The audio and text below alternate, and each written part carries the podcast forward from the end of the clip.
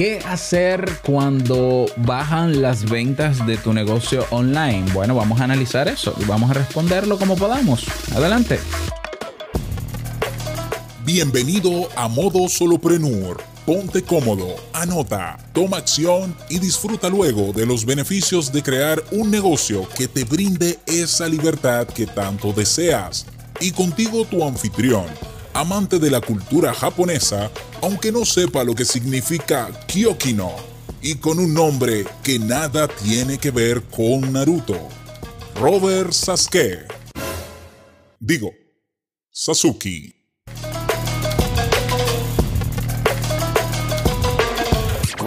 Hola, ¿qué tal a todos? Este es el episodio 151 de Modo Solopreneur. Yo soy Robert Sasuki y si quieres crear un negocio en línea, tienes el desafío gratuito creando mi negocio online. Asimismo, ve a robertsazuke.com barra desafío para que no te pierdas de la próxima apertura, porque esta semana estamos trabajando ya en el desafío, están cerradas las inscripciones, pero vamos a reabrir el próximo mes de septiembre. Así que anótate ya si no lo has hecho. Bien, en el día de hoy vamos a hablar sobre qué hacer cuando las ventas de tu negocio online bajan. Vamos a ver primero o simplemente eh, analizar quizás unas cuantas variables que pudiesen explicar por qué bajan las ventas y qué hacer al respecto. Entonces, razones por las que bajan las ventas en tu empresa, en tu negocio online. Bueno, número uno, pienso yo, evidentemente, esto es opinión personal o análisis. Vamos a, vamos a dividir las razones quizás en factores internos y en factores externos. Vamos a comenzar con los factores internos. Los factores internos tienen que ver, eh, no estoy hablando de la persona solamente, aunque vamos a incluirlo, pero estoy hablando de cómo se está gestionando ese negocio. O sea, la administración y la gestión de ese negocio o con relación a ese producto o servicio puede ser que ahí, si tu, empresa, bueno, estamos hablando de solopreneurs, vamos a centrarnos en la, empresa de un solopreneur. Eh, ¿Qué está pasando con el producto o qué está pasando con la automatización? ¿Qué está pasando con el registro de las personas a esos lanzamientos? ¿Está funcionando todo bien o no está funcionando bien? ¿Se está inscribiendo la gente o solicitando información y no está recibiendo respuesta? Por ejemplo, hay cierta dejadez, y aquí nos vamos con factores internos psicológicos, hay cierta dejadez a la hora de atender personas que no necesariamente quieren comprar en ese momento, pero que entran dentro del Customer Journey. Eso hay que evaluarlo, porque las ventas no se dan porque sí, ni se dejan de dar tampoco porque sí. Entonces tenemos que analizar factores internos a nivel de gestión y administración de lo que yo hago y a nivel personal y emocional. ¿eh? Yo conozco personas que dicen que sí, que quieren vender, que tienen un producto o servicio que quieren vender, pero al momento de que se acercan personas, eh, de alguna manera sabotean el proceso y no venden. Pero evidente, o sea, yo tengo un curso, sí, y viene una persona a hacerte preguntas del curso, te manda un correo y tú nunca le respondes. Pues es lógico que no vas a vender. ¿Por qué? Porque esa persona vino en caliente hacerte preguntas, quizás ya con una preintención de adquirir ese producto o servicio y al tú no darle respuesta se enfrió. Por la razón que sea, pensó lo que sea, la cuestión es que no te va a comprar. Y peor si tú le respondes después de tanto tiempo. Entonces, esos son factores internos que cada uno de nosotros tiene que evaluar. Y de evaluarlo, evidentemente, esa debilidad hay que convertirla en una fortaleza. Eh, ahí una primera solución. O sea que vamos, yo creo que es más fácil plantear el por qué y solución. Así que eso hay que convertirlo en una fortaleza. Lo que, lo que he descuidado en la gestión y administración de mi producto o servicio o de mi negocio, tengo ahora que fortalecerlo a nivel interno. Si también tu negocio tiene, depende de otras personas eh, o tienes empleados y demás, también hay que analizar qué está pasando en ese, en ese sistema. Quizás tú como gerente estás haciendo las cosas bien, eh, pero quizás hay un empleado que no está haciendo lo que le toca hacer o como debe hacerlo. Por un lado, los factores internos. Eh, tenemos los factores externos que no dependen necesariamente de la gestión, que son ajenos incluso, incluso a las decisiones que tomas, como puede ser, por ejemplo, el contexto actual de pandemia, que ha ocasionado que muchas personas decidan eh, gastar su dinero o utilizar su dinero en cosas más importantes o prioritarias para ellos y quizás por eso no están adquiriendo lo que tú eh, consumes. No es porque no sea prioritario, sino porque puede esperar. ¿Mm? Entonces puede ser el contexto social, económico que estamos viviendo en el momento. Puede ser también factor externo, puede ser que tú no estás dirigiendo correctamente tu producto o servicio al público que estaría interesado en comprarlo. ¿Mm? Eso es muy importante porque hay personas que entienden, que todavía al día de hoy entienden que su producto lo puede comprar todo el mundo y que mi producto es para todo el mundo. Bueno, a menos que sea un cepillo de dientes, yo creo que sí será para todo el mundo, porque todo el mundo tiene que cepillarse los dientes, pero ni así, ni así. ¿Por qué? Porque tú dices, yo voy a poner, mi negocio es hacer cepillo de dientes con bambú, de bambú, que duran, que son reusables, que son eco-friendly, todo muy bonito, pero a un niño no le interesa tu cepillo de dientes de bambú, le interesa el de Mickey Mouse, que es de plástico. Por tanto, ni siquiera un cepillo de dientes es para todo el mundo. Tienen su nicho. Entonces puede ser que tú estás creando un negocio eh, basado en la creencia errónea o el sesgo de que es para todo el mundo y, y, tú tratas de llegar a la mayor cantidad de gente posible y la gente lo ve como un producto más. Porque como es para todo el mundo, ah, bueno, pues que sea el mundo que lo compre, pero yo no. La gente compra cosas que le gustan, que se vean personalizadas, que se sienta que no todo el mundo lo tiene. Otro factor externo es que le estás vendiendo siempre a la misma gente. O sea, quieres venderle a los mil seguidores que tienes en Instagram solamente. O a los tres mil, diez. Es más, a los cien mil de Instagram. Tú siempre quieres venderle a los cien mil de Instagram. Pero tú sabes la cantidad enorme de gente allá afuera que no te conoce, que sí estaría interesado en tu producto o servicio, pero tú te quedas limitado en una red social. Porque yo tengo una tienda en Instagram. Una tienda en Instagram no puede ser, porque Instagram es lo más limitado que hay en el mundo.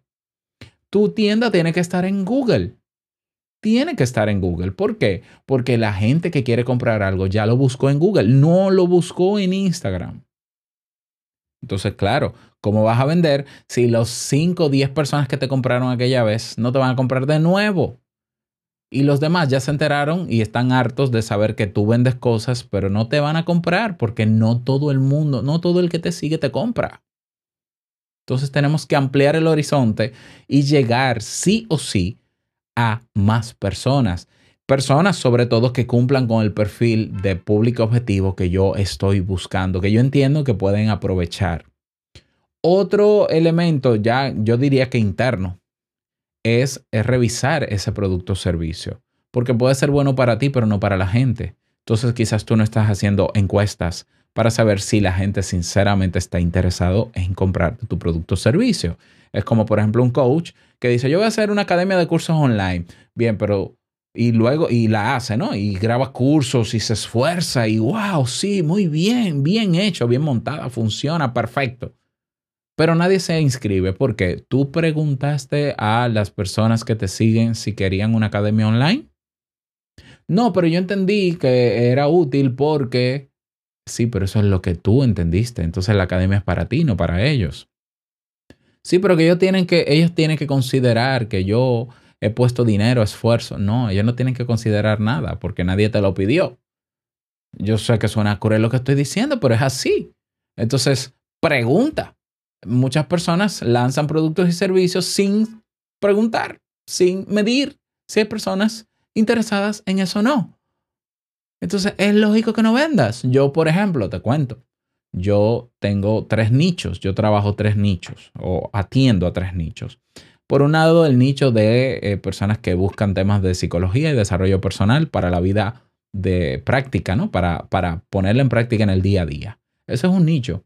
Y ese nicho está en Te invito a un café. Y ese nicho se atiende a través de Kaizen, que tiene cursos de desarrollo personal y psicología. Bien. Pero ¿por qué Kaizen tiene cursos y no libros, sino otra cosa? Porque yo hice una encuesta hace seis años preguntando si querían los cursos y por lo menos en ese entonces la mayoría de gente me dijo que sí. Quizás ese público ya cambió y no quiere cursos. Yo tendría que investigarlo y eh, lo hago. El otro nicho es el, nicho interesado en crear un podcast. Y entonces tengo el recurso gratuito de marketing de contenidos, que es el podcast. Esto es podcast. Perfecto. ¿Cómo yo atiendo con, a, ese nicho? Bueno, en Kaizen también tengo cursos de podcast y tengo una mentoría de podcast y tengo hosting para podcast y le ofrezco de todo a la gente que quiera hacer un podcast. Ah, ¿y está vendiendo? Sí, porque ¿Por qué? Porque, por ejemplo, de Te invito a un café, que es donde más personas me siguen, yo hago una encuesta cada seis meses y en esa encuesta hay dos preguntas que me dicen si esas personas que me escuchan, aparte de interesarse por temas de psicología, también les interesan temas de podcast y de emprendimiento con modo solopreneur, que es mi mi tercer nicho. Entonces, las encuestas generalmente siempre mencionan que más del 50% de las personas que me escuchan en Te invito a un café para temas de psicología, más del 50% ha pensado alguna vez o lo ve a futuro, ve a futuro tener un podcast. Y más del 50% también ve a futuro ser emprendedor. Entonces, ¿qué yo hago con ese público que me sigue en Te invito a un café, pero que también muestra interés en temas de emprendimiento y en temas de podcast, yo los derivo a atenderlos en los diferentes podcasts que son para esos nichos. Es decir, lo que yo estoy haciendo no lo hago porque sé hacerlo, ni porque me gusta, ni porque yo creo que puede ser interesante. Es que yo lo he hecho porque he confirmado que hay gente que sí lo quiere. Y si en lo adelante yo me doy cuenta de que la gente lo que quiere es libros, libros haré. O consultorías, consultorías haré. ¿Lo ves? Entonces hay personas que nunca van a vender porque hicieron el negocio perfecto para sí mismo, porque no, evidentemente, no preguntaron. Y eso es básico. En la creación de negocio online, lo básico es validar la idea de negocio, porque si no, ¿para qué lo hacemos? Mm, de ahí la importancia de hacer el desafío gratuito. Eh, más elementos y, o, qué hacer. Vamos, vamos con soluciones. Ya he dado muchas soluciones. Pero las soluciones es delimitar el segmento de mercado, aumentarlo, tener estrategias de posicionamiento de marketing donde está el nicho que tú quieres atender, generar estrategias no solamente de promoción y de posicionamiento, sino también estrategias efectivas para que el producto o servicio agrade, em, hacer que la gente pruebe ese producto o servicio para que termine de convencerse hacer inbound marketing, que es marketing de atracción. Todo lo que te estoy mencionando lo enseño yo en Kaizen, por ejemplo. Es decir, tener un negocio, ser solopreneur, no es solamente tener algo que vender, es qué yo voy a hacer con eso que quiero vender y cómo hacérselo llegar a la gente y cómo también eh, ser flexible, por ejemplo, en los precios. Hay personas que tienen una cuota del servicio que brindan y son intransigentes. Bueno, hay gente que te va a comprar, es cierto, y hay gente que no. Pero ¿por qué no de vez en cuando ser un poco flexible y estudiar o evaluar por qué hay gente que no? Y ver qué, qué, tú puedes flexibilizar en los precios, en el tipo de servicio, en lo que tú ofreces, para que te digan que sí. Entonces, la venta es un proceso flexible, es un proceso cambiante, iterativo. Es un proceso donde tú tienes que ser consciente de lo que está pasando, no solamente de tu lado, sino también del lado del posible comprador y eh, tomar las acciones necesarias para que se produzca esa venta.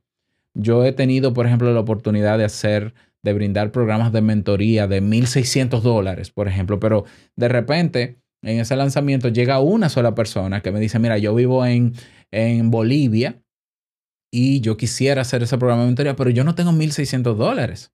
O si lo tengo, eh, o me dicen, yo no lo tengo, no lo tengo todo, pero eh, tú me permites pagártelo en cuotas, pero yo no ofrezco cuotas. Eh, pero yo no se lo digo, pero yo, es un solo precio, ¿no? O sea, de un solo pago. Pero yo negocio y digo, vamos a ver, ¿cómo serían las cuotas? ¿Cómo tú prefieres que sean? Ah, yo te lo puedo pagar, mira, yo he tenido personas que me dicen, yo te pago en 15 días tanto, en 30 días tanto, en 45 días tanto. Y yo evalúo mi realidad y digo, ¿se puede o no se puede? O les reajusto y negocio. Y digo, mira, pues vamos a hacer esto, dame tanto ahora, luego tanto, luego tanto, luego tanto, ta, ta, ta, ta, ta, ta, ta, ta.